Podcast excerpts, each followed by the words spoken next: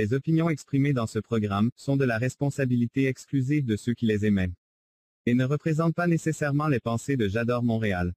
Las opiniones expresadas en este programa son responsabilidad exclusiva de quienes las expresan, y no representan necesariamente los pensamientos de Yador Montreal. The opinions expressed in this program are the exclusive responsibility of those who emit them and do not necessarily represent the thoughts of J'adore Montreal. Un día, justo como lo esperaba, sus fantasmas volvieron, pero esta vez los invitó a tomar el té. Un microcuento de René Merino. Mi nombre es Fernanda Garza y esto es En Cuentos. Comenzamos.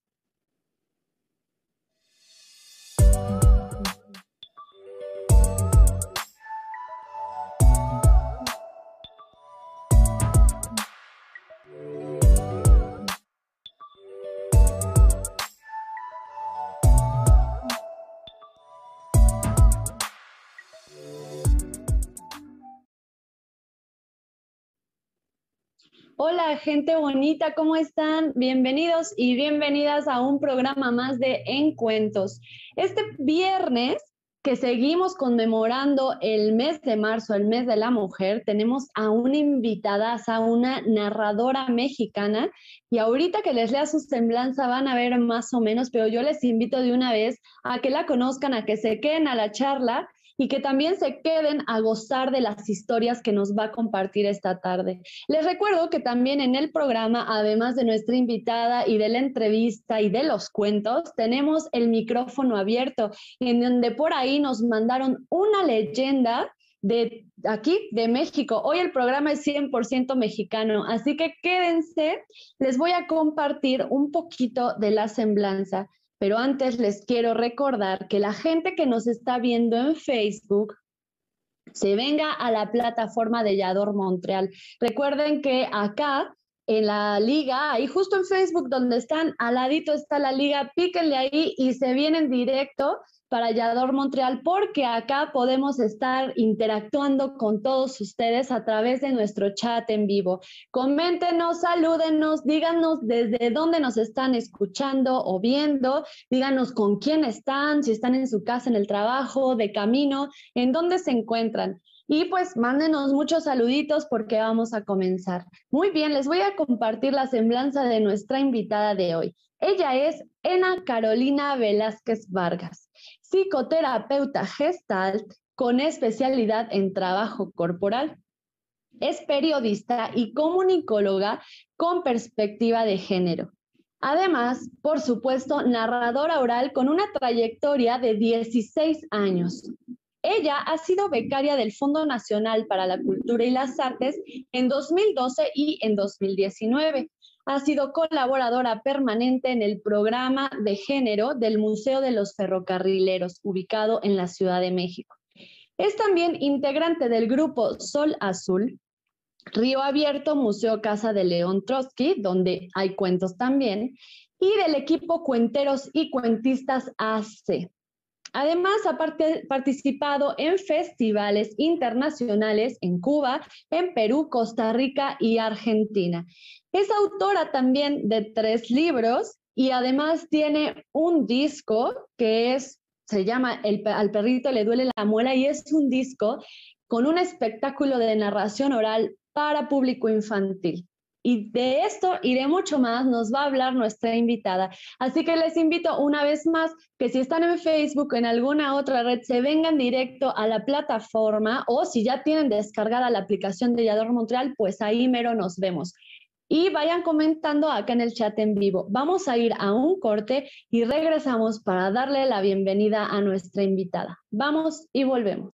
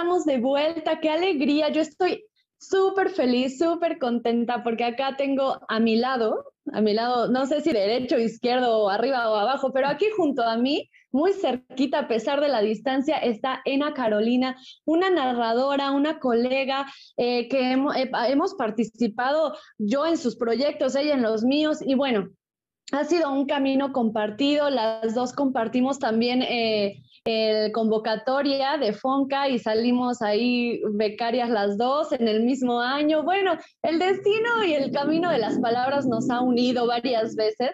Entonces, esta es una vez más.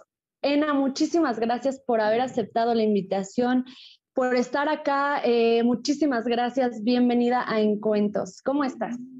Pues contenta, muy contenta porque y como decía mi maestro Moisés Mendelewis en una de las últimas funciones donde lo vi que estuvo él ahí, se estaba presentando un libro de, de este narrador oral de Marconio, de Marconio, eh, que todos lo conocemos por su nombre artístico, se paró al final de la presentación del libro y dijo que él estaba seguro que la narración oral en México ya no estaba en pañales y hizo algo haciendo alusión a, que podíamos estar la gente reunidos en ese momento con ese libro, estaba el espacio, eh, es un espacio que ha cultivado ahí en, el, en, la librería Elena Garro, Marcela Romero, que estaba Marcela, que estábamos narradores ahí, había público, estaba todo el conjunto de cosas que permitían afirmar eso y yo lo reafirmo hoy cuando a partir de la pandemia ha crecido tanto, tanto la presencia de la narración oral en las redes, porque sí existimos, sí estamos aquí.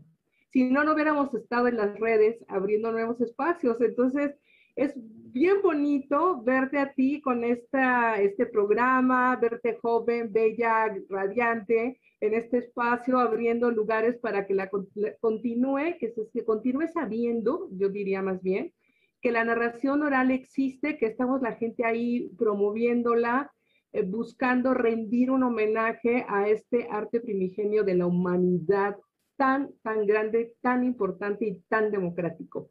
Entonces, bueno, eso me, así el corazón me lo hace así grande, grande, grande, grande, grande. Y claro, en esta, en esta ocasión, yo no solamente nos vamos a encontrar, sino nos volvemos a encontrar, Fernanda, porque nos vimos en aquella vez en el espacio que tenían ustedes en Agua de Horchata en la UNAM, en Filosofía y Letras, que yo presenté mi función sobre las operadoras de larga distancia. Nos encontramos en aquel encuentro que promovió Marconio allá en el Estado de México, que fue muy debatido y intenso, pues no, no tan sencillo, complejo, jugadores ahí difícil, porque tenemos nuestra intensidad nos volvimos a encontrar cuando nos tocó el mismo año la beca, la beca a nivel A para ti y a mí a nivel B del FONCA en el 2019. Entonces, bueno, es una fortuna. Después estuviste en el Museo de los Ferrocarrileros presentando tu trabajo de la beca. Y pues aquí seguimos porque la vida sigue. Aquí seguimos. Muy, muy bienvenida eres, Ena. Y oye, ahora que mencionas a Moisés y, como tu maestro, eh, que por cierto he visto que estás preparando por ahí homenaje, eh, me gustaría saber, me entra la duda, pues, ¿él fue tu primer maestro, él fue tu, tu maestro de la narración oral o cómo empezaste a narrar tú? Fíjate que fue mi maestro y sigue siendo mi maestro. Eh, Moy era alguien... Mm, era alguien con mucha fuerza, era, una, era una, una, personalidad muy fuerte. Y yo tengo una personalidad fuerte. Entonces, durante muchos años trabajé, trabajé con él y con lo que se gestó junto con él, que por, por fortuna continuamos, que es el Grupo Sol Azul, que ha tenido diferentes integrantes y la base continúa. Y tuvimos un gran desencuentro, Moisés y yo. Trabajamos, no sé, como cinco o seis años y después de esos cinco o seis años tuvimos así, pero un gran desencuentro así. Yo creí que se acababa la narración oral para mí, porque ese espacio era todo para mí, el espacio que teníamos ahí en Río Abierto, y habíamos alimentado, y por fortuna hasta la pandemia, que seguramente habrá posibilidades de regresar, el espacio en el Museo León Trotsky, creando mm. todo un público y empezamos como muchas veces lo hacemos en la narración oral de la nada de la, nada. Nuestros familiares ahí amablemente viéndonos, viendo ahí a escucharnos el mismo cuento y el mismo cuento, y invitando al compadre y al primo, y vaya por favor, y otra vez. y hasta que logramos ir creando público, porque pues sin público no hay narración oral, no existimos. Totalmente. pues sí, me formé con Moy, después de ese desencuentro nos volvimos a encontrar y pudimos ir tejiendo la relación desde otro lugar. Eh, tuvimos, yo diría en ese sentido, tres momentos. El primer momento que, que empecé la formación con él, pues prácticamente de la nada, sino con esta capacidad platicadora que tengo y que tenemos mucha gente. Y después esta separación que trabajé en ese tiempo con Florina Piña en Cuenteros y Cuentistas, fue otra cosa muy distinta y me abrió los ojos hacia otros lugares. Y después este regreso que tuve al Grupo Sol Azul y Río Abierto, donde pude trabajar ya después de la beca otros temas, que si quieres lo podemos ver después. Y al final, pues realmente nos encontramos. O sea, sí, sí, en ese sentido, mi maestro histórico de la narración oral fue y sigue siendo Moisés Mendeleev.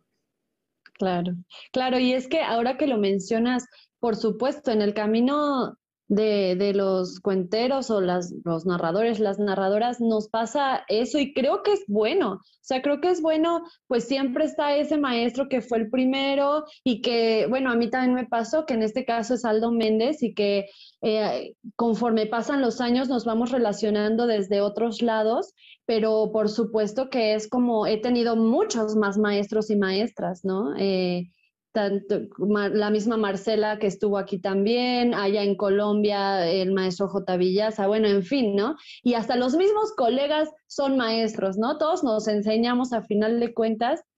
El público es un gran maestro también.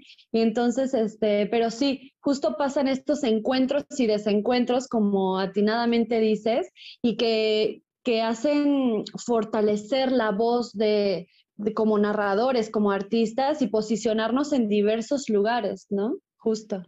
Sí, fíjate que ahora eh, a la distancia, y es mi conclusión en este momento, porque ya ves que las cosas se van modificando y las personas también conforme pasa el tiempo. Y nuestras experiencias y nuestras conclusiones de esas experiencias también pueden modificarse. Algunas las reafirmamos, otras las cambiamos, otras las, las transformamos completamente. Eh, yo creo que el universo me dio tres patadas porque yo era muy dependiente de Moisés. O sea, sí me doy cuenta que, o sea, mi mundo de la narración giraba alrededor de Moisés y lo que Moisés nos ofrecía, que era mucho, era bastante, era una riqueza, porque sí lo era. Nada más que cuando salí de ahí yo dije, bueno, si no yo hubiera seguido pensando que era el único espacio y hay muchos más. Entonces el universo me dio tres patadas y me dijo, a ver, a ver, a ver, órale, órale, dale, dale, dale, dale, dale, vámonos. Y pues me fui a conocer a otros mundos. Estuve desolada un año, ¿eh? déjame contarte. Seis meses no me aparecía nada que tuviera que ver con la narración oral y de verdad pensé que yo ya no iba a regresar a la narración oral. Estuve un año en terapia hasta que una, un domingo pensando en Santa Catarina, que es un espacio que siempre está ahí, busqué a Beatriz Falero y Beatriz me dijo que, este, que podía contar un, un, cuento y conté el cuento de Santa Catarina y me apareció en el Facebook, bueno, no en el Facebook en ese tiempo, en el correo electrónico una invitación para ir al Gran Hotel de la Ciudad de México a unas presentaciones que iba a haber de cuentos. Y como yo trabajaba en ese tiempo en una agencia feminista, una agencia de noticias, eh, los jueves salía tarde, entonces me daba bien tiempo de salir porque era a las nueve de la noche esas funciones ahí en el, en el Gran Hotel. Yo salía a siete, siete y media, me iba caminando de Valderas hasta el Zócalo, llegaba, pedí una cerveza y me sentaba. Y ahí me quedaba viendo, no conocía a nadie. Era el espacio que Florina Piña estaba promoviendo ahí. Y yo allí iba cada jueves y cada jueves y cada jueves me sentaba, escuchaba la función, me terminaba mi cerveza y me iba. Así, así me volví a acercar y cuando ya Beatriz me dijo que sí, que contar en Santa Catarina, llegó Florina Piña de público y entonces me vio y dijo, ay, bueno, esta es la que llega todos los jueves ahí, se sienta con la cerveza y no saluda a nadie. Porque eso me lo comentó después Flor. Y se acercó y me dijo, cuando ya terminé de contar, me dijo, oye, tú que eres narradora oral, hay un espacio en el Gran Hotel. Si tú quieres colaborar con el espacio, estás bienvenida. Y empecé ahí a colaborar y entonces empecé a mirar a muchos contadores y contadoras que yo no conocía y me ayudó mucho escuchar, porque durante mucho tiempo ahí en ese espacio yo no narré nada. Lo que hacía solamente era llegar, apoyar al equipo junto con el maravilloso Rafa Hernández, caray, que también se nos fue. Y entonces, mira, se me, duele la panza de, acordarme de, acordarme de Moy y de Rafa. Y este, íbamos Rafa y yo todos los jueves. Éramos como el apoyo de, de te ha pasado a ti también en otros espacios de jalacables, ¿no? Entonces, jalábamos la silla, recibíamos a los invitados, recogíamos los platos, eh, a veces presentábamos, hacíamos la introducción. Y, y me ayudó esa, esa escucha, ese, ese no estar en el escenario, ese no estar contando, sino estar oyendo, oyendo, oyendo, viendo qué, qué era lo que se presentaba ahí, eh, participar en el festival que promovía Flor también y mirar desde el festival, me ayudó enormidades. Y ya pude regresar, como te decía, en la tercera etapa con Moy, presentando otras cosas. Claro. Sí, claro, esas rupturas y, y justo como, sí, la vida nos da una patada y nos dice, ya, ya, ya aprendiste y tomaste, vaya, aunque haya mucho más por aprender, si uno no cambia de espacios, justo no se da cuenta que puede contar desde otros lugares, que hay otras formas de contar, que hay otros narradores que uno ni conoce, ¿no? Y en esos otros espacios puede ir conociendo y aprendiendo de ellos, ¿no? Precisamente. Y, Ena, eh, no sé, me gustaría saber, antes de pasar al primer cuento, cómo... Eh, hablando como justo de, el tema, porque seguimos en marzo y, justo la idea es tener cuatro, cuatro invitadas narradoras y artistas y hablar sobre el poder de la voz y de las historias hacia esto. Supongo que uno de tus descubrimientos, no lo sé, quisiera saber, eh, fue cómo es que las historias o a través de las historias se puede hablar de género o o fortalecer o dar más espacio a la voz femenina o a las historias de mujeres, no sé.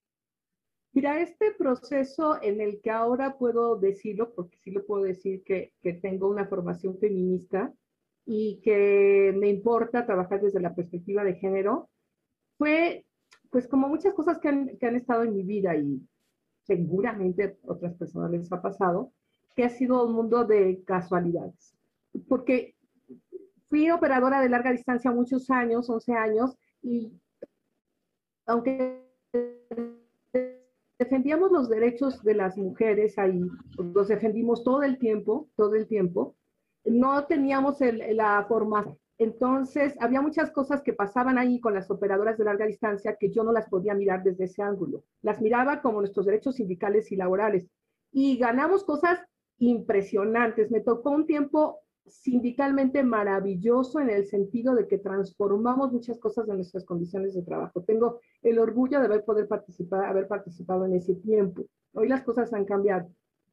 Entonces, eh, gracias a esa posibilidad, ya que decidí hacer periodismo, me invitaron a participar en un suplemento que había en la jornada, que se llama Doble Jornada, para que yo escribiera una crónica del sismo del 85 en el 85 se rompió el servicio telefónico y las operadoras nos quedamos trabajando en la calle, más bien nos quedamos fuera. Gracias a que el contrato colectivo de trabajo nos amparaba, no nos despidieron, porque había, se señalaba que en momentos de emergencia podíamos conservar la fuente de trabajo. Y entonces me invitaron para en este suplemento escribir esta crónica y apareció en, la, en el suplemento que aparecía el primer lunes de cada mes. En las páginas centrales del suplemento el tema de las costureras, que fue tremendo en el 85 y que además a partir de esto se organizó todo un sindicato para apoyar los derechos laborales de las costureras y apareció la crónica que yo escribí con apoyo de una compañera que también ya no está en, esta tierra, que se llamaba Pilar Vázquez, para escribir esta crónica de cómo estábamos viviendo las operadoras este, este sismo, cómo nos había sucedido. Entonces, ahí fue cuando pude aparecer en el suplemento, pude seguir colaborando con el suplemento y pude ir escuchando y mirando cómo se escribía desde la perspectiva de género. De manera, fue un proceso largo. Después de eso, ahí mismo se formó con el equipo de suplemento, se formó una agencia de noticias donde empecé a colaborar desde el inicio. Se creó una red nacional de periodistas todo con perspectiva de género, que fue nacional y luego internacional. Y luego después trabajé con esa agencia en varios proyectos externos. Me tocó, por ejemplo, colocar el tema de la trata de personas cuando nadie hablaba de ese tema en México en el 2006, 2005.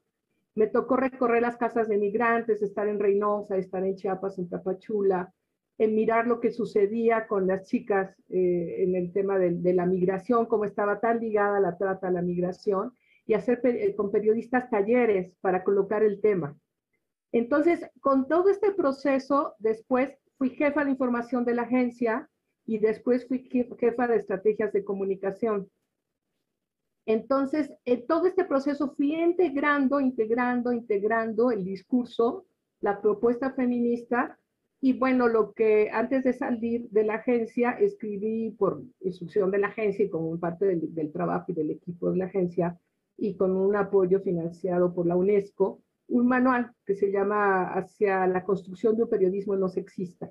Y ahí pude integrar todavía más en la investigación el discurso, me tocó hacer dos ediciones, eh, pudimos ajustarlo con periodistas para ver cómo mejorábamos y enriquecíamos el manual, y ya con eso cerré mi, mi, historia periodística, digamos, puedo ejercer el periodismo en algún momento hoy, nada más que ya no de manera cotidiana, porque así como quienes narramos necesitamos del público para existir, quien hace periodista necesita estar haciendo periodismo, estar ejerciendo ese periodismo, ¿no?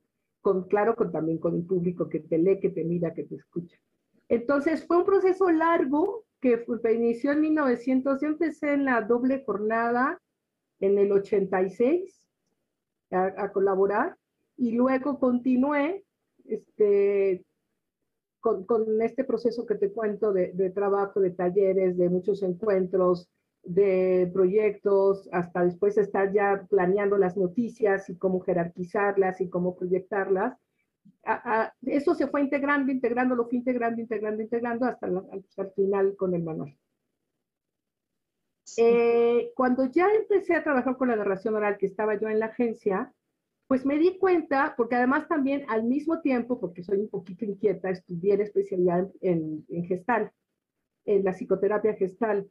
Entonces, de repente me di cuenta que yo lo que hacía realmente era contar y escuchar historias. O sea, lo que hacía en la agencia era eso, en la terapia, en el espacio terapéutico también, y también en los cuentos. Entonces, y me di cuenta que varios de los cuentos que yo había escogido tenían perspectiva de género. Porque el primer cuento que conté fue uno que contaba mi mamá, que pues es un cuento que tengo en las venas, en la sangre y que lo puedo repetir sin problema. Y el segundo fue La mulata de Córdoba, fíjate. Y la mulata de Córdoba yo la escogí para una celebración del Día de Muertos. Y después me di cuenta que ese cuento no es para la celebración del Día de Muertos.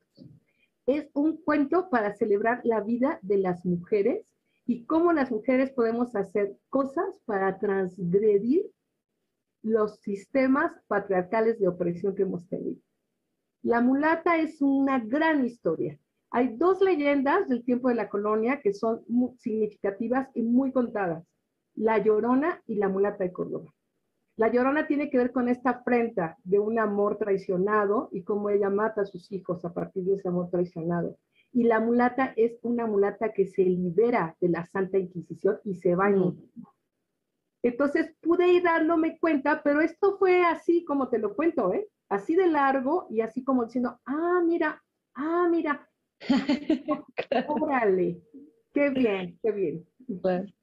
Ena, qué maravilloso. Y pues es que así son, así son los caminos, como que uno va tomando de acá y de acá y de pronto caen los 20 y es como, ah, como que esto con esto y, ¿no? Y entonces se da cuenta y, y ven lo que antes eh, miraba de una forma distinta, encuentra cosas nuevas, ¿no? Desde esos nuevos experiencias y saberes que vamos adquiriendo. Ena, ¿cómo ves que nos compartes una historia? Sí, mira, quiero contarles una con perspectiva de género que tengo la impresión que es un poco obvia, pero por eso la quiero contar. Eh, Cuenteros y Cuentistas participó en un proyecto grande que tuvo que ver con unos talleres, me tocó participar en un pedacito de los talleres, con, con trabajadoras del magisterio.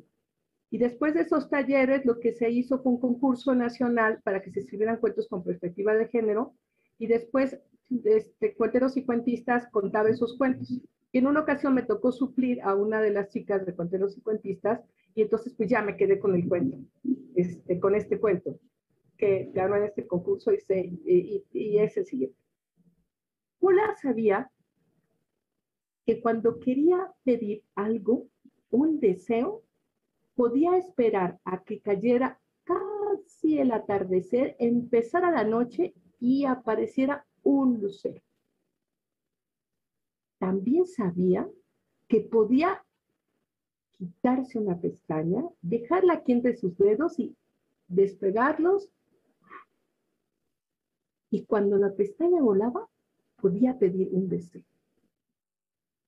¿Qué era lo que más deseaba Pola? Tener una espada. Pero no era cualquier espada, era la espada de su caricatura favorita. Una caricatura donde aparecía un héroe que tenía una espada y con esa espada podía ver lo que iban a hacer sus enemigos, los mutantes, que querían acabar con la vida en la tierra. La espada se llamaba la espada del augurio. Lo que más deseaba Pola era tener la espada del augurio que aparecía en los Thundercats, su caricatura favorita. Así es que en la mañana, cuando iba a la escuela, a la hora del recreo, era su mejor momento, porque ahí estaba con sus amigos, sus, sus tres mejores amigos. Y ahí aparecían contando, platicando cómo podían conseguir una espada, porque no se vendían en México. ¿Cómo la podían conseguir desde los Estados Unidos esa espada? Y además platicaban del capítulo de la tarde anterior.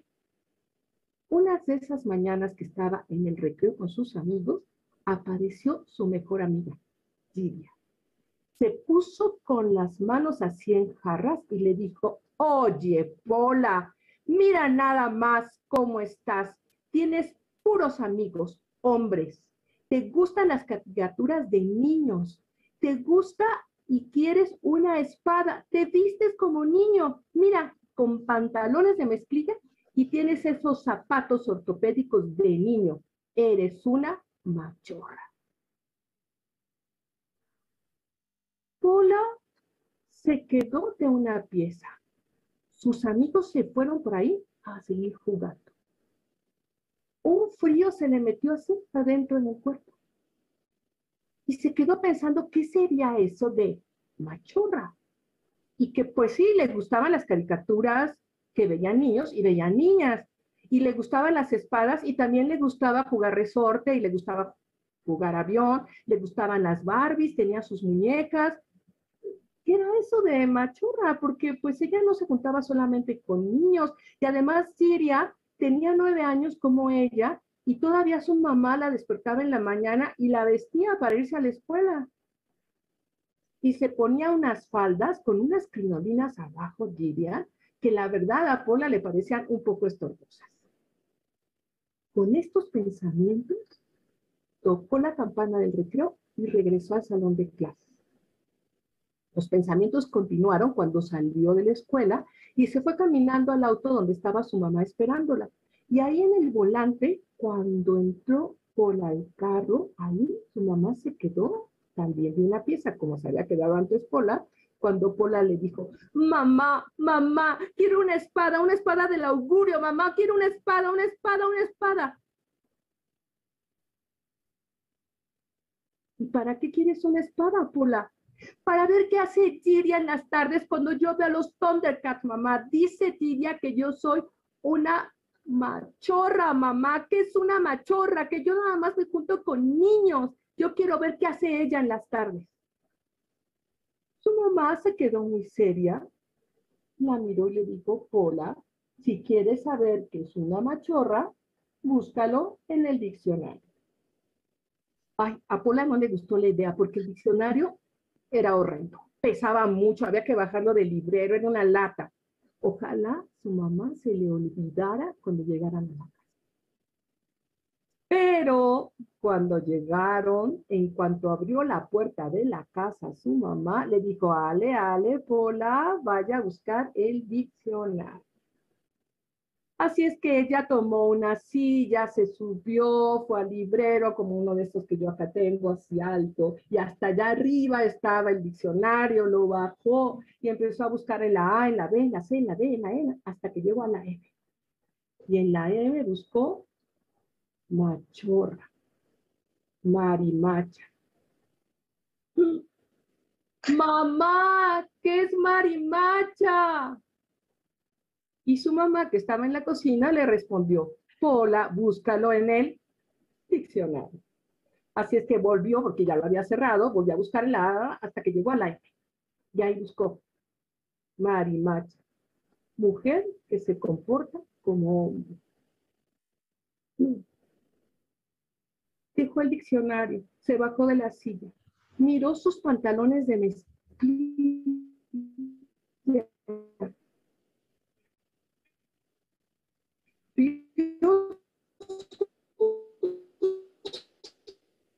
zapatos ortopédicos es para los niños y soy una machorra, soy una marimacha. Kiria tiene razón. Y con aquel frío que seguía allá dentro de su cuerpo, se fue caminando porque en ese momento su mamá desde la cocina empezó a llamarla a comer, a comer, soldadito del cuartel, a robarle los frijoles al teniente coronel, a comer, a comer, soldadito del cuartel, a robarle los frijoles al teniente coronel. Llegó a la mesa de la cocina, se sentó enfrente de un plato humeante de sopa, porque a Paula, a diferencia de otros niños y niñas, le gustaba mucho la sopa. Y se sentó ahí y empezó.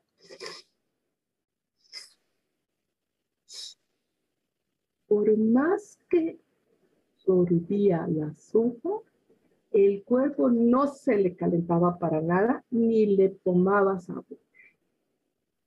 Su mamá se dio cuenta y le dijo, Pola, ¿qué te pasa? Mamá, mamá, tiene razón Tiria, soy una machorra, una marimacha, me he visto como niño, me gustan las cosas de niño, tengo amigos que son niños, mamá, soy una machorra, una marimacha. Su mamá se acercó, la acarició de la cabeza y le dijo, no, Pola, no, esas son ideas que les meten a las niñas y a los niños las personas mayores en la escuela, en la casa, en la familia, en muchos lugares. Pero ningún niño es más niño porque use pantalones. Hay niños que en otros países usan faldas. En Escocia los niños usan faldas. Y tú eres menos niño o más niña porque te pongas pantalones o uses falda. Antes nuestros antepasados se ponían unas túnicas que parecían faldas o vestidos. No te preocupes, Pola. Si le dieran permiso a Kiria, seguramente también vería las caricaturas que tú ves por las faldas. Ay, Pola suspiró. El calorcito se le metió otra vez al cuerpo. Se pudo terminar de comer la sopa. Después de comer, se fue a la sala tomó el control. Antes de encenderlo, pensó, ojalá Giria pudiera mirar lo que yo miro en la televisión. Encendió el control y se preparó para ver su caricatura favorita, los Thunder, Thundercats. ¡Bravo! ¡Qué bonito cuento! o sea que ese cuento lo escribió alguien y lo mandó a un libro que ustedes en Cuenteros y Cuentistas eh, recabaron esa información. Sí, no, el proyecto que era de una asociación que se llama Mestizas, no sé si continúe, que fueron las que la promovieron, ellas hicieron la publicación de los cuentos. Por cierto que uno de esos cuentos en el concurso lo ganó la hija de Francisco Ibarlucea, que es narrador, y que tiene que ver con una niña que le gustan las luchas. Entonces, este, ellas, Mestizas, promovió esto, Cuenteros y Cuentistas eh, colaboró con Mestizas Y Mm. la publicación la hicieron con el Instituto Nacional de las Mujeres, y publicaron los cuentitos después del concurso y de la premiación, y quienes narraban los cuentos con el público era el equipo de cuenteros y cuentistas. Listo. A mí me tocó sustituir a una de las compañeras con este cuento. Qué bonito, qué bonito, Ena. Súper. Aparte, claro, como dices, un trabajo muy evidente para justo enmarcar estos temas, ¿no? De género y, en fin, todos los prejuicios que hay por ahí rondando y que los niños y las niñas, a final de cuentas, justo se ven enfrentados a eso y expuestos a eso y no lo entienden, ¿no? O sea, no entienden por qué se ven juzgados y cuando crecemos, pues crecemos con todos esos prejuicios encima. Sí, mira, eh, un, cuestionamiento que a mí me hizo muy respecto a este cuento es que decía que era un cuento pedagógico, didáctico, y que en su opinión pues, eran los peores cuentos, porque va- vas, vas dando una lección, ¿no? Vas como, Ajá. obvio, como una corte educativa. Pero en particular con este cuento no me importa, no me importa porque creo que todavía falta muchísimo para poder entender qué es la perspectiva de género. Es un tema que está en discusión y discusión y discusión, y más ahora con las nuevas expresiones que hay de las nuevas colectivas de mujeres, con las demandas de la gente, de las compañeras de la gente joven, de las poblaciones jóvenes, que algunas son radica- más radicales que otras, hay una serie de diferencias. Es un tema que está ahorita en gran discusión y reflexión. Entonces, creo que falta mucho por hacer. Respecto a este tema, me tocó mucho trabajar con talleres con periodistas. Y había, un- me acuerdo muy bien de un taller que, que, en el que estuve al frente en Quintana Roo, en Chetumal, y un periodista se paró muy enojado y, nos dijo, bueno, ¿a quién se le ocurrió esto? ¿A quién? O sea, después de todo el trabajo que tenemos, después de las cosas que hay que hacer, después de cómo pasa la nota que yo hago por alguien que está en la mesa de redacción, aparte quieren que yo cambie el lenguaje, cambie esto, ¿a quién se le ocurrió? O sea, ¿por qué más cosas? ¿A quién? Entonces, bueno, yo me quedé así como poco seria, tranquila, respiré profundo y dije, compañero, a nosotras, a las mujeres, a, a nosotras, sí, fuimos las mujeres, nosotras. ¿Sabe por qué? Porque lo que queremos es tener derechos. Queremos tener el derecho al trabajo, queremos tener el derecho a la salud, queremos tener el derecho a la educación, queremos tener el derecho a una, un salario digno, tenemos, queremos tener el derecho a decidir cuándo queremos o no ser madres, queremos tener el derecho a tener procesos justos para cuando estamos en prisión, queremos tener una vida libre de violencia. Eso queremos, compañeros. A nosotras se nos ocurrió. ¿Le quiere echar la culpa? Sí, fuimos nosotras. Claro, y justo eh, esto que decíamos como de lo evidente en los cuentos, como que a veces son como muy moralizantes, y, pero a final de cuentas yo creo que en este tipo de temas es necesario, vaya, igual y no siempre, igual y no todos los cuentos o todas las historias y de diferentes formas, pero creo que sí es necesario dar el mensaje como directo y claro y como, ¿no? De justamente estos temas, porque las historias eh, nos sirven para evidenciar, para pronunciar, para poner sobre la mesa justamente estos temas que, que, bueno, ahora ya se están hablando más, pues, pero que durante mucho tiempo no se hablaron, ¿no? Entonces, eh, podría tener como sus pros y sus contras este tipo de cuentos, pero vaya, podría ser como, como que son necesarios y funcionan, ¿no? O sea, son algo que uno puede utilizar como una herramienta para dar un mensaje claro, ¿no? Y no dejarlo a la interpretación, porque muchos cuentos justo es jugar con la imaginación y que el público y todo, pero acá eh, con un objetivo creo que tan claro de evidenciar eh, y de pronunciar y nombrar cosas, tal vez es, es una buena herramienta, ¿no? Para como lanzar un mensaje bastante claro, pienso yo. Sí, yo también lo creo, yo también lo creo. Creo que hay otras maneras también de narrar, en efecto, si ya solamente, o a lo mejor decides que no es mi decisión solo contar cuentos didácticos. Yo en este caso di que sí, que sí quería el cuento así, en este, y sí, digo, sí, lo sigo, lo sigo trabajando, eh, no quiero dedicarme solamente a los cuentos didácticos, ¿no? Pero bueno, eso también son decisiones que vamos tomando en el camino. Por supuesto. Ena, ¿qué crees? Tenemos por acá gente que nos está viendo y nos está mandando mensajitos. Te los voy a leer, ¿vale?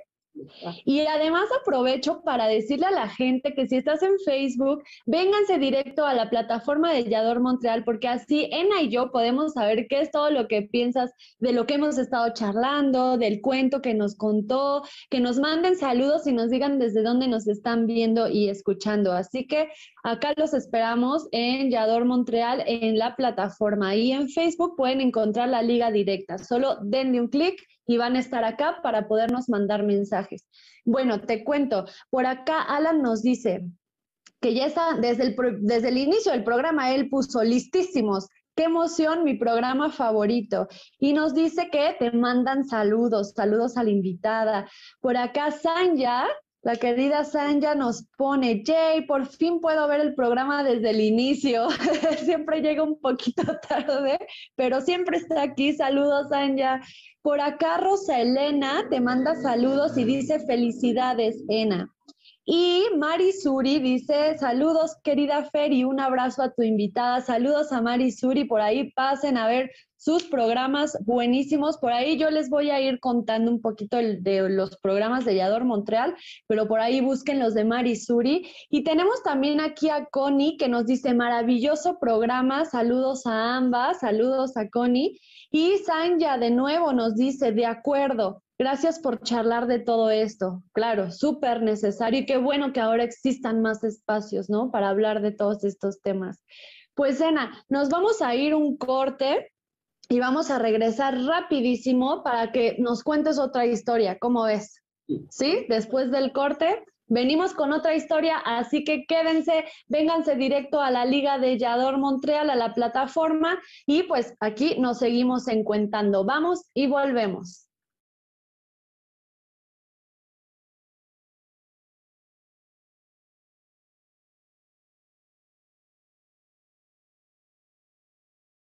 Tu talento es el cambio. Yo soy Carla de Flon y tenemos una cita todos los viernes a las 8 de la noche, horario de México, y 9 de la noche, horario de Montreal. No lo olvides. Yo soy Carla de Flon y soy talento activo.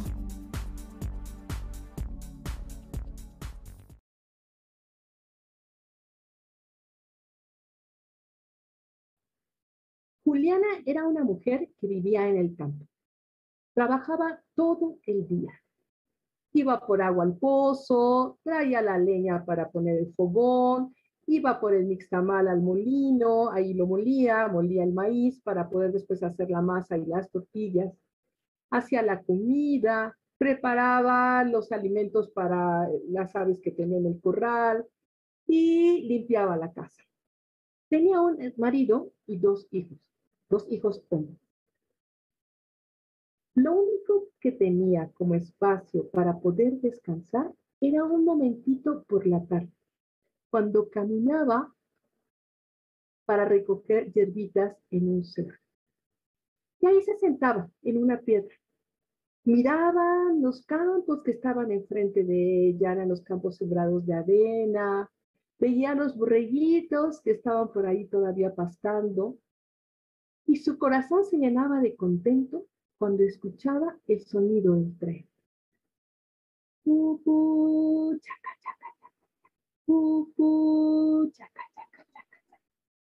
Por ahí lo veía, la vía del tren atravesaba los campos.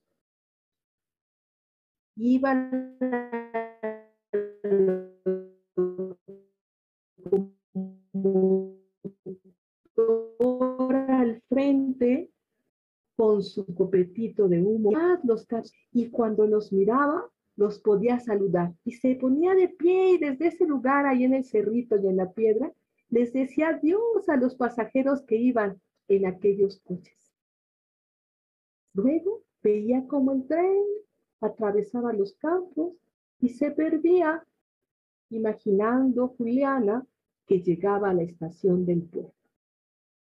Después esperaba a que el sol se metiera entre los cerros y le decía, llévame, llévame veloz trenecito, llévame contigo donde se mete el sol. Así pasaban los días para Juliana. Casi todos eran iguales. Hasta que hubo un momento en que su vida dio un cambio de 360 grados. Se dobló su trabajo. Ahora no solamente tenía que hacer todo para atender a su familia, su casa y el corral, mantener los alimentos. También tenía que ir a la tierra, porque su, su esposo bebía cada vez más. Bebía, bebía. Llegaba en la noche, se dormía, se levantaba tarde y todo el tiempo estaba de mal humor. Y ya no iba al campo. Así es que Julián, aparte de todo lo que ya sabemos que hacía, tenía que ir al campo y tenía que deservar y tenía que hacer surcos y tenía que sembrar y tenía que levantar lo que estaba ahí también sembrado. Y pues ya no le daba tiempo de nada, mucho menos de descansar. Cada vez que hacía algo en su casa y encontraba a su esposo, su esposo le decía, ay, Juliana, no sirves para nada. Mira nada más esta comida, qué mala es. Mira qué mal hiciste esto. Mira nada más, no te salen bien las cosas. No sirves para nada, Juliana, no sirves para nada, no sirves para nada. Y entre todo esto que sucedía en su casa y el trabajo que tenía, pues ya no tenía tiempo Juliana de ir en las tardes a descansar al cerrito, a sentarse en la piedra, a mirar al tren y a despedirse del sol cuando se metía entre los cerros. El sol se enojó como que ya no iba a visitarlo. Y como se enojó tanto, decidió no salir. Y entonces todo se oscureció. Y ya no supo más Juliana si el día era día, si el día era noche, si la noche era noche o si la noche era el día. Ya no supo cómo pasaba el tiempo. Todo estaba oscuro.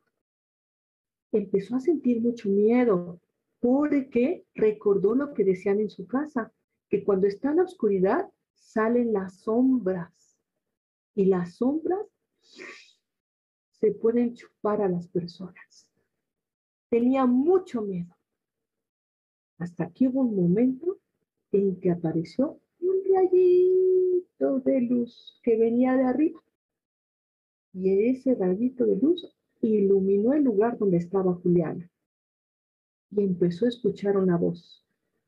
Juliana, Juliana, tienes que buscar al sol. Está enojado contigo y tienes que ir a buscarlo para decirle por qué no has ido a visitarlo ya, para que se le quite el disgusto y la luz vuelva a aparecer.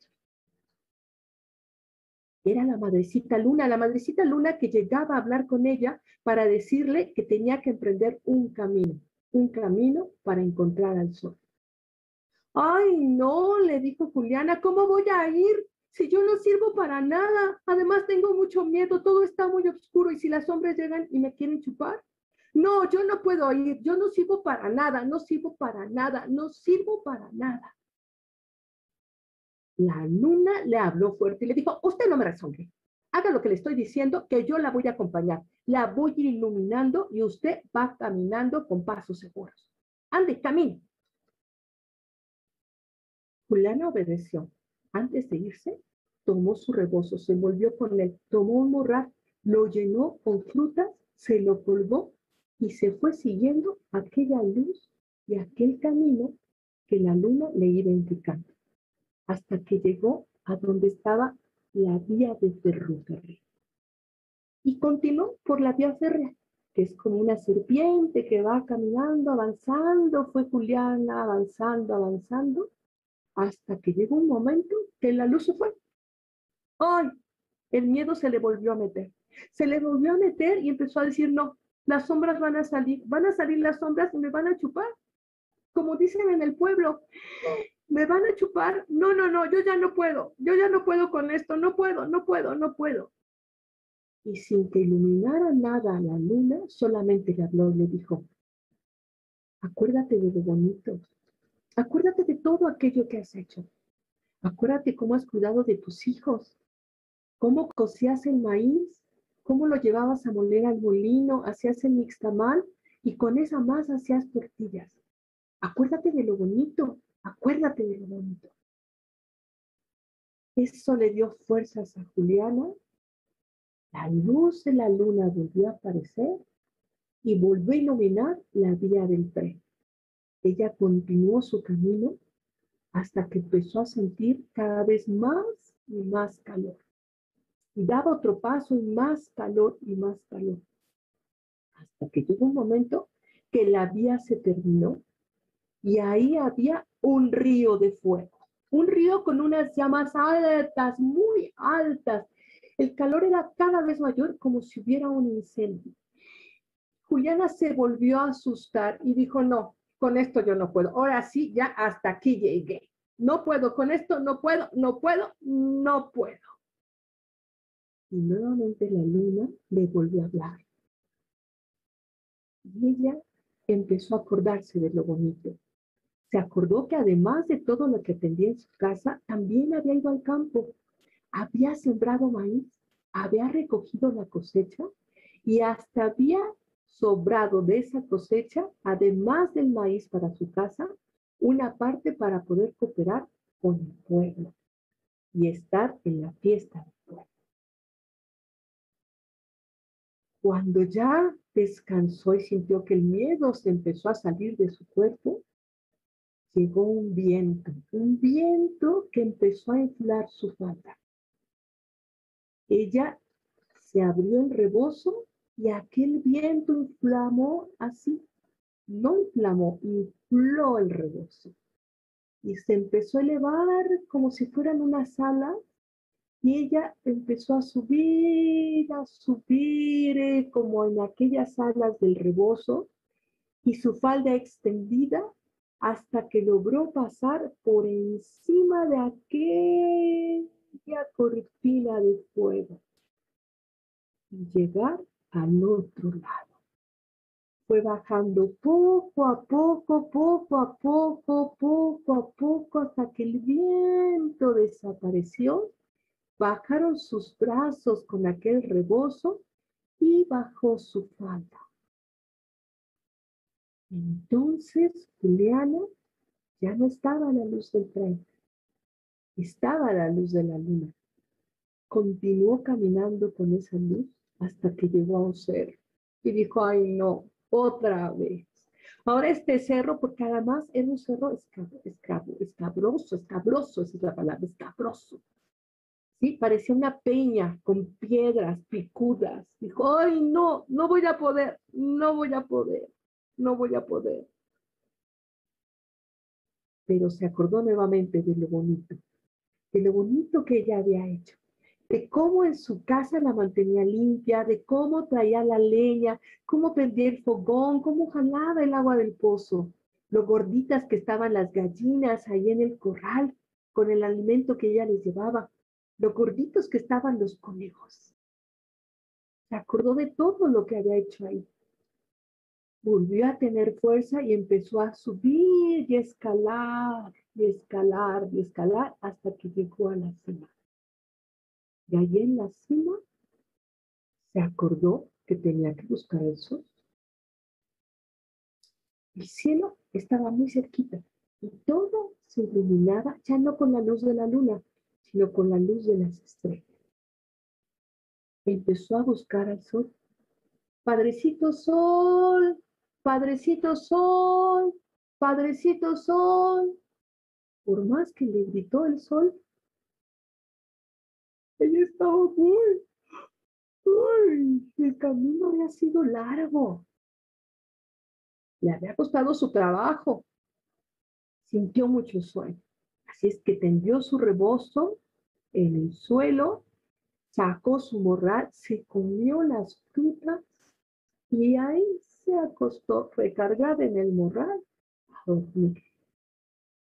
No supo cuánto tiempo, hasta que escuchó la voz de la luna, de la madrecita luna que le decía, Juliana, despierta, acuérdate que veniste a buscar al sol, que está enojado contigo, que lo tienes que contentar, si no, no va a volver a ver luz allá abajo. Ella se despertó. Vio aquellas estrellas que estaba, aquel firmamento espléndido arriba de, de ella. Se levantó y después empezó, se soltó el pelo, empezó a tomar una estrella del firmamento y se la colocó. Después tomó otra, se la volvió a colocar. Una más, otra más, otra más, otra más, hasta que cubrió todo su pelo, toda su cabellera, la llenó de estrellas. Y se miró con luz propia. Y le dio tanto gusto que sintió ganas de volar hacia el firmamento y quedarse ahí, ahí, en el universo, brillando con toda esta luz que ahora tenía. Desde allá arriba miró hacia abajo. Escuchó el sonido del tren desde allá arriba le apareció una imagen como si fuera una fotografía. Estaba su casa, estaba el campo, estaba ahí su esposo y sus dos hijos. Y las cosas en su casa habían cambiado. Ahora sus hijos se encargaban de cultivar la tierra, de sembrar, de hacer los surcos, de cosechar.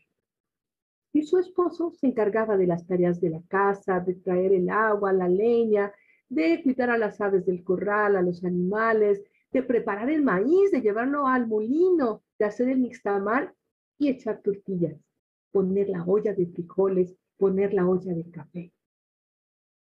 Sintió una gran nostalgia. Recordó entonces cuál era su tarea. Tenía que encontrar al sol. Y lo buscó. Padrecito sol, padrecito sol. Finalmente lo encontró. El sol le reclamó. Le dijo que porque ella no iba a verlo. Ella le explicó. El sol finalmente se contentó con Juliana. Y le dijo que iba a volver a aparecer, que regresara a su casa. Juliana, con aquella nostalgia de su familia, volvió a desandar el camino andado. Las peñas, ya no se encontró con aquel río, con aquella montaña de fuego. Pudo atravesar el agua de un río, de un río de agua linda y cristalina. Pudo continuar por las vías del tren hasta llegar a su casa. Y ahí volvió a oír el sonido del tren. Volvió a escuchar cómo el tren pasaba por la vía, atravesando los campos. Cuando llegó a su casa, su marido, su esposo y sus hijos corrieron a abrazarla. Ella los abrazó y los apretó aquí, aquí muy fuerte, para guardarlos junto a su corazón. Y escuchando el sonido del tren, que ella imaginaba que iba hacia la estación del pueblo, y mirando allá a lo lejos cómo el sol se ocultaba en el atardecer entre los cerros, dijo, llévame, llévame contigo, trenecito, llévame contigo a donde se mete el sol.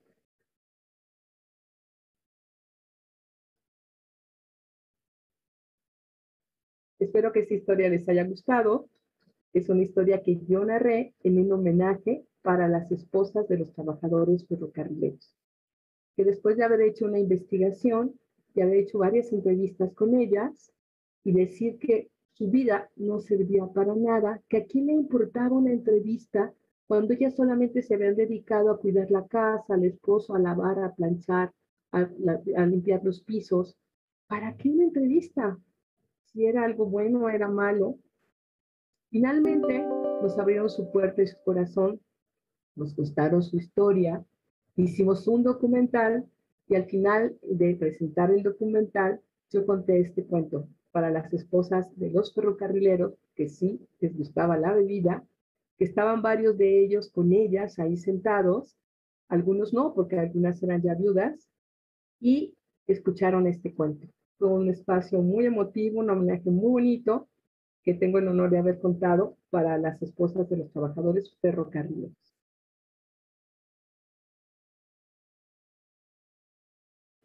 Y cuando ustedes quieran ver el documental, está en la página del museo en el Facebook. Ahí está el documental y se llama Mujeres Sistemales. Ahora, la semana pasada, el museo lo puso en el, en el Facebook, porque estamos conmemorando el, no solamente el Día de las Mujeres, que es el 8 de marzo, es el Día Internacional, sino también el mes de las mujeres, que es todo marzo. Duros, estrellados, revueltos en omelette. Las mujeres tenemos muchos puntos de vista que queremos compartir contigo. Te esperamos todos los viernes a las 22 horas a ser parte de un club de huevos en Yador, Montreal. Elizabeth Llanos, Marisuri, Lisbeth Marmolejo y Galilea Marcelino. Cuatro mujeres discutiendo temas de actualidad. Viernes 22 horas Montreal, Canadá, 21 horas Ciudad de México. Bravo, Ena, qué maravillosa historia, está súper bonita. Eh, y justamente de todo lo que venimos hablando, eh, de estas historias que honran ¿no? el trabajo, cualquiera, cual sea que sea el trabajo, eh, está presente el trabajo y cual sea lo que haga una, una, vida, una persona, lo que dedique su vida, es importante y vale, ¿no? Y, y es, es a final de cuentas parte de, todo, del mundo, de la sociedad, de la cultura, de las familias, todo, todas sean, eh, aunque se piense que sean igual actividades sin importancia, todas son importantes. Eh, qué linda historia, Ana, muchas gracias. Oye, eh, pues nos estamos ya acercando al final del programa, se nos fue como agua, como el tren, se nos fue, se nos fue como el tren, rapidísimo este, este encuentro. Y bueno, em, vamos a pasar ahorita ya a la parte de micrófono abierto. Ay, ay, ay. Porque, Ena, tengo que contarte. Algo muy rápido, Fer, muy rápido. Claro, claro, adelante. La historia que acabo de narrar originalmente es de Bacabo, que es una narradora española que vive en las Canarias hoy, que yo encontré una versión en un libro de Valentina Ortiz, una versión que basada en este cuento hizo Valentina Ortiz, y yo hice una adaptación reada, súper readaptada, que es la que presenté hoy. Entonces, en honor a la verdad, también tengo que decir toda esta historia. Claro, claro que sí, súper necesario. Muchas gracias. Y bueno, te cuento, en este, en este programa tenemos una parte dedicada a el micrófono abierto, porque también queremos ser un espacio en donde la gente comparta sus propias historias. Todas y todos tenemos cosas por contar, estamos hechos de historias, así que vamos a presentar ahorita el micrófono abierto de esta semana que nos lo manda a desde Guanajuato. Así que vamos a verlo y regresamos para despedirnos.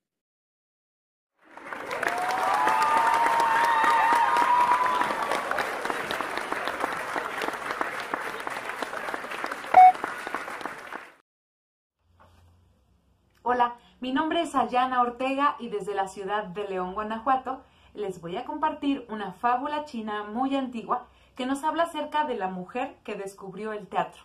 Shua Shua es una hermosa prehumana que vivió antes del cromañón, antes del Homo sapiens, y bueno, estos prehumanos vagaban libremente por las montañas, por los ríos, por los mares, vivían en cuevas y también vivían en hordas.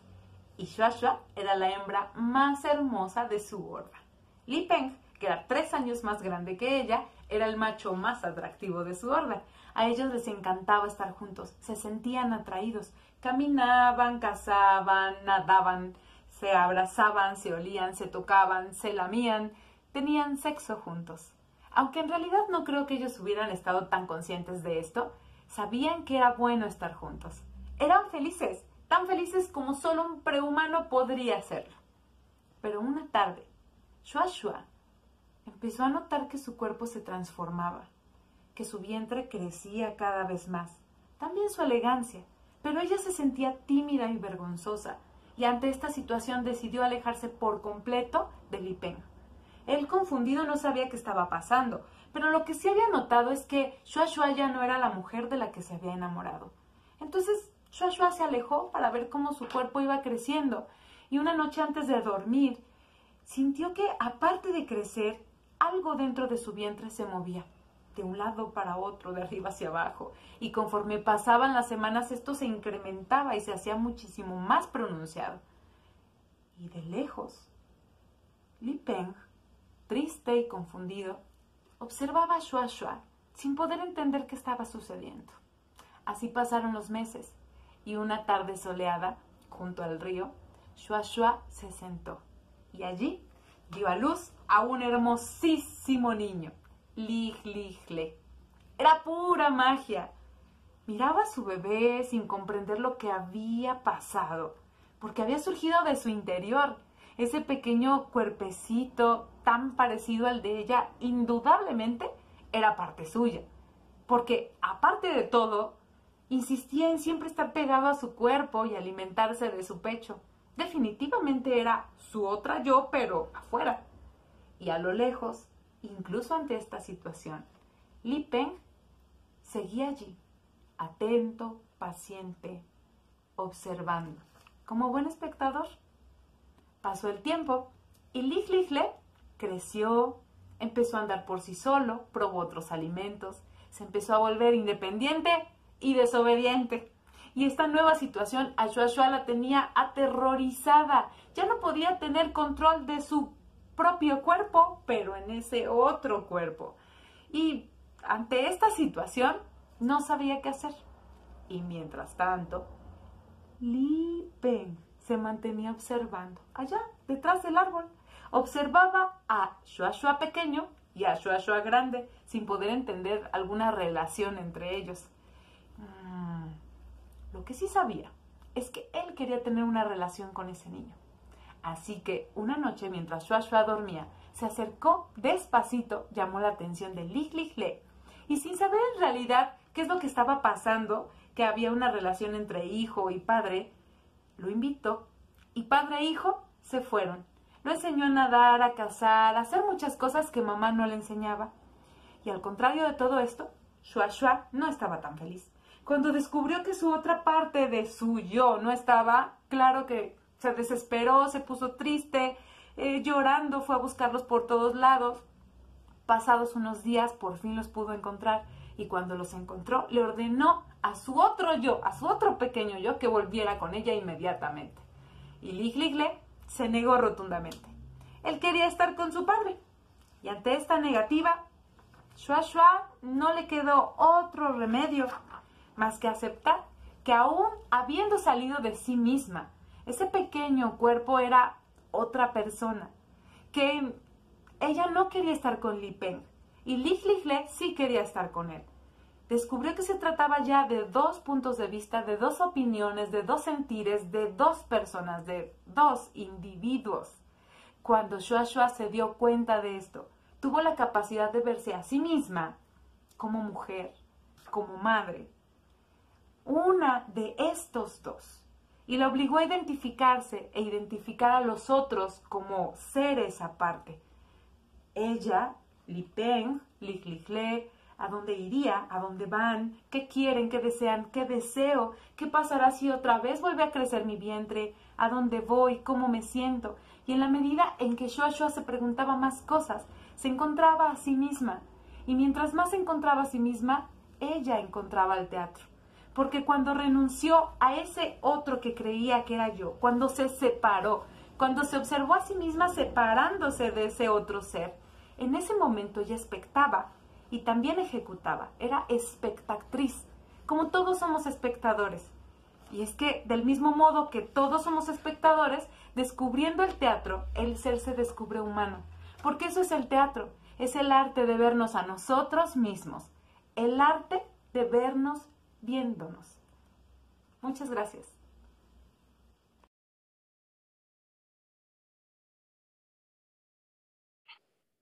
Bravo, ¿cómo ves? ¿Cómo ves, Sena? Ese tipo de, de, historias nos manda la gente. Y bueno, aquí hay de todo tipo. Hay gente que ya es experta y mandan sus narraciones. Hay otras personas que nunca han narrado y nos comparten también una historia. Aquí todo se vale. El chiste es que precisamente es micrófono abierto porque es un espacio abierto para todas y todos los que quieran compartir una historia y que nos quieran encuentar justamente en este programa.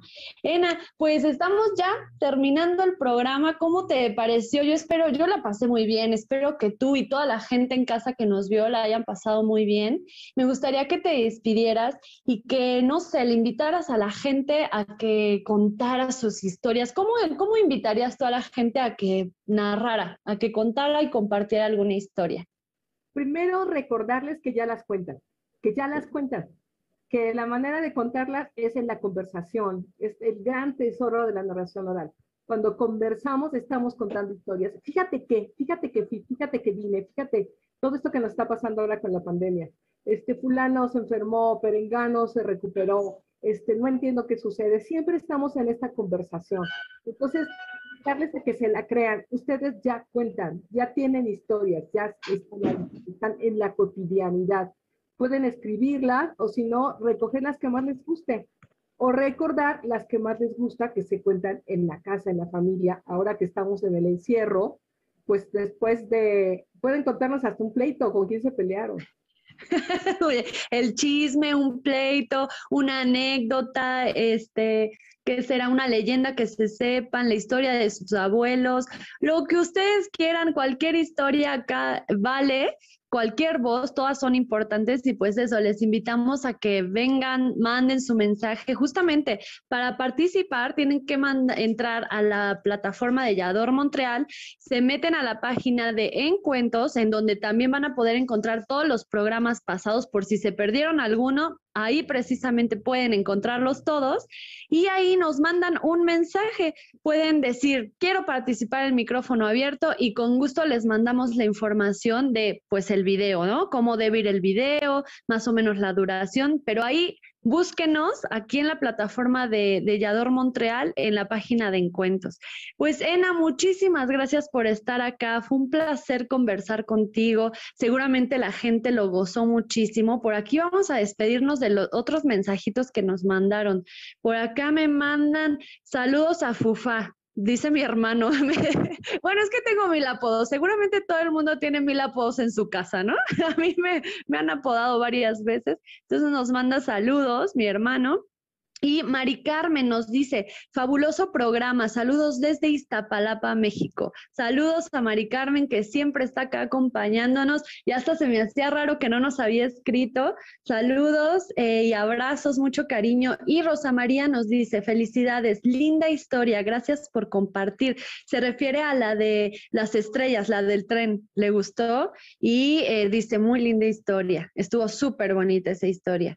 Bueno, pues muchas gracias, Ena. Por último, recuérdanos tus redes, aunque estuvieron apareciendo aquí a lo largo del programa y seguro la gente las tiene súper presentes, pero por ahí, mira, justo están apareciendo en este momento, si quieres mencionarlas. Sí, bueno, por Facebook estoy como Ena Carolina, narrador oral. En Instagram estoy como narradora oral, así tal cual. Y siempre le pongo Elena Carolina para que ubiquen, porque pues sabemos más. Y estoy también tengo correo electrónico, entonces es ena b de vaca, b de vaca, arroba, yahoo.com.mx. Ahí está. Ahí nos conectamos. Y también Exacto.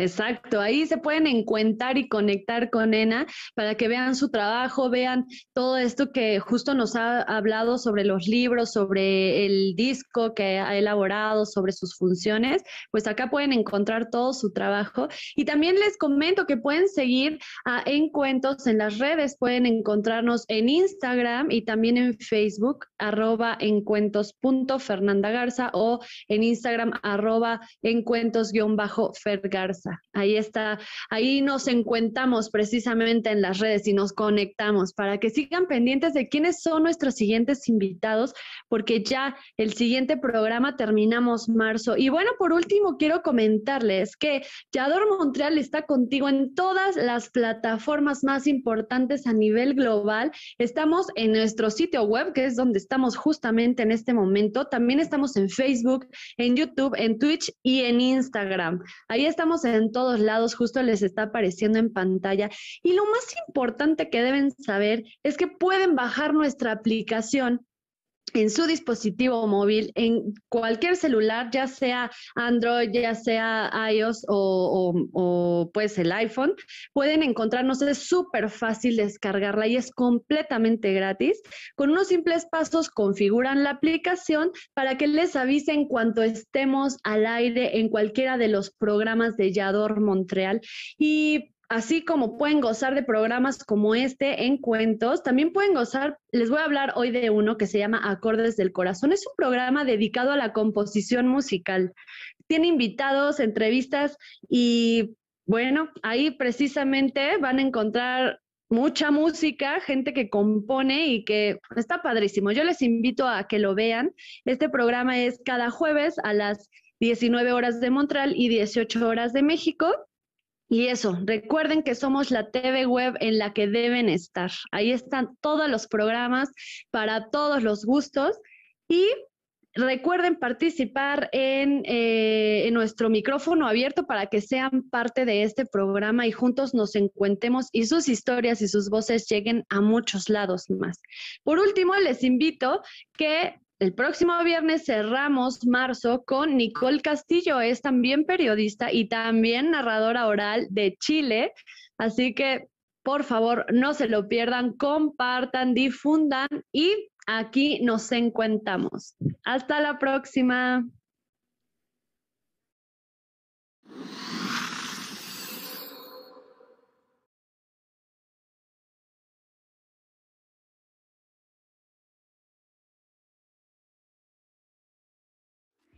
Solo los líderes se atreven a innovar.